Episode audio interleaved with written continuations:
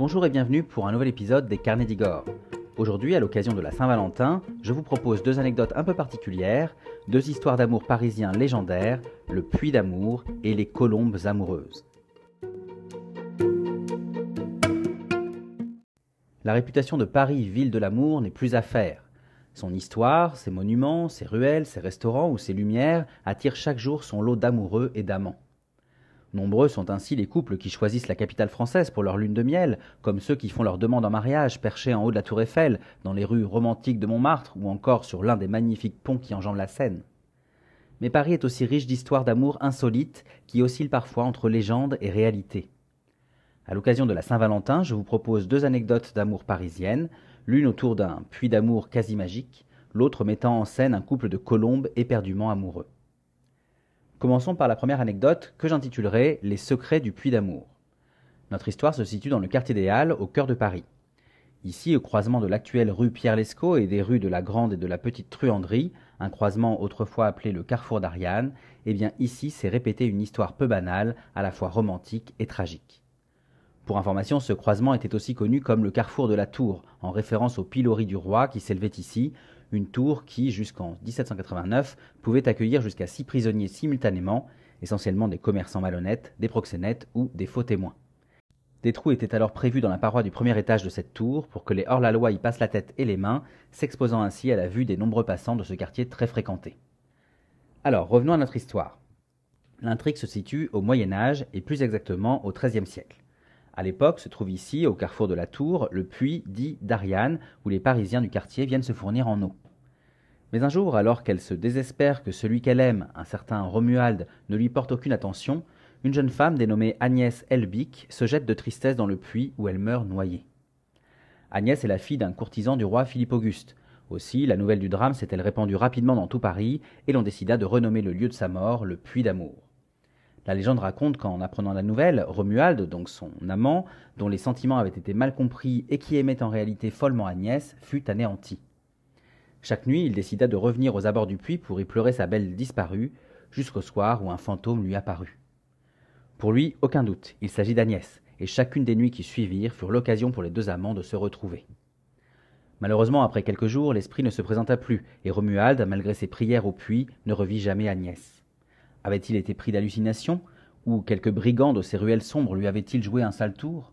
On ne le saura jamais, mais on dit ensuite que, quelques semaines plus tard, Romuald trouva sur la margelle du puits deux bébés, une fille et un garçon. Était-il le fruit de ces nuits passées avec l'esprit de sa belle, ou de simples orphelins abandonnés?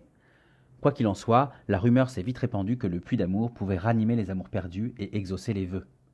Au Moyen Âge, de nombreux pèlerins d'amour, comme on les appelait alors, ont ainsi pris l'habitude de se retrouver autour de ce puits pour pleurer leurs amours déçus ou invoquer leurs amours futurs. Mais l'histoire ne s'arrête pas là. Au XVIe siècle, en 1525 exactement, soit quelques trois siècles plus tard, un jeune homme va lui aussi choisir de se jeter de désespoir dans le puits d'amour alors qu'il vient d'essuyer un refus de la femme qu'il aime. Cependant, la fin ne sera pas aussi tragique que pour Agnès. En effet, prise de remords, la dulcinée du jeune homme va le suivre, lui lancer une corde pour qu'il remonte, et par ce geste, le sauver. Une fois sain et sauf, et comblé de l'amour de sa belle, l'homme aurait gravé sur le puits, je cite, L'amour m'a refait en 1525, tout à fait. Dès lors, le puits d'amour va devenir le point de retrouvailles de tous les amoureux parisiens. Et si l'on s'y rend encore parfois pour pleurer son amour perdu, nombreux sont désormais ceux qui viennent aussi y déclarer leur flamme, y chanter leur passion et y danser le cœur plein d'ardeur.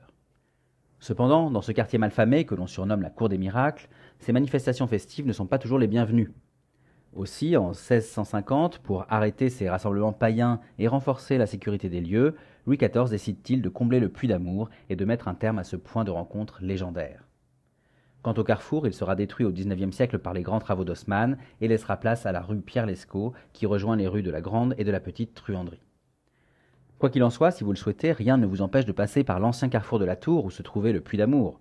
Peut-être y sentirez-vous un peu de la passion amoureuse des jeunes amants du passé. Passons maintenant à notre deuxième anecdote d'amour parisienne que l'on nommera les colombes inséparables ou les colombes amoureuses. L'histoire se déroule également au Moyen Âge, à la fin du XIIIe siècle, dans le quartier de la cathédrale Notre-Dame de Paris, en pleine construction. Afin de finaliser la façade et les tours de l'édifice, qui lui ne sera achevé qu'en 1345, on fait appel à de nombreux ouvriers originaires des quatre coins du royaume, des hommes logés dans le quartier du Marais ou sur l'île de la Cité, à proximité du chantier donc, notamment rue d'Enfer, appelée aujourd'hui rue des Oursins. Réalisés en bois, les hébergements proposés sont souvent fragiles et insalubres, et il n'est pas rare que certaines baraques s'effondrent de temps à autre. C'est ce qui va se passer en ce jour de 1296, non loin de la rue d'Enfer. À la suite d'une crue de la Seine, la maison d'un travailleur de Notre-Dame va ainsi s'écrouler. Or, l'ouvrier, qui était fort heureusement absent lors de l'accident, ne vivait pas seul. Il gardait en effet près de lui un couple de colombes qui, lui, va se retrouver coincé sous les décombres. Et si les habitants du quartier réussirent à libérer le mâle, la femelle, elle, ne put sortir et resta prisonnière. On raconte alors que nuit et jour on pouvait voir la colombe mâle posée près des ruines afin de veiller sur sa moitié, lui apportant régulièrement des graines pour la nourrir et de l'eau de la Seine qu'il récupérait à l'aide d'un brin de paille pour assouvir sa soif. Devant tant de persévérance, les passants décidèrent d'agir, et ensemble ils rendirent sa liberté à la femelle colombe. Les oiseaux amoureux, heureux de se retrouver, auraient alors offert chants et pirouettes aux habitants qui les avaient aidés. Vérité ou légende populaire, je vous laisse juge, mais on a bien envie d'y croire à cette histoire d'amour habillée de plumes. Par la suite, en mémoire des deux amoureux, la rue perpendiculaire à la rue d'Enfer, l'actuelle rue des Ursins donc, où se trouvait la maison du pauvre ouvrier, eh bien cette rue prit le nom de la rue de la Colombe.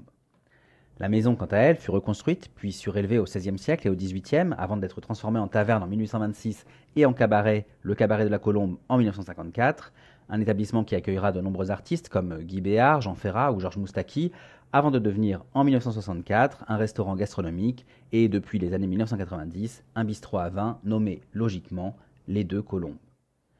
Aujourd'hui encore, si vous vous rendez à l'angle des rues de la Colombe et des Ursins, vous pourrez observer et admirer une sculpture représentant le couple de colombes amoureuses.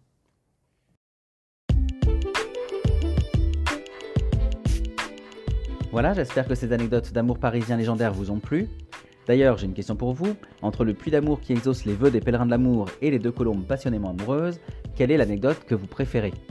Pour ma part, je dois dire que j'ai un faible pour nos deux amants à plumes. Quoi qu'il en soit, je vous remercie pour votre écoute et je vous invite à vous rendre sur mon site, lescarnedigore.fr, pour retrouver l'article illustré concernant cette visite.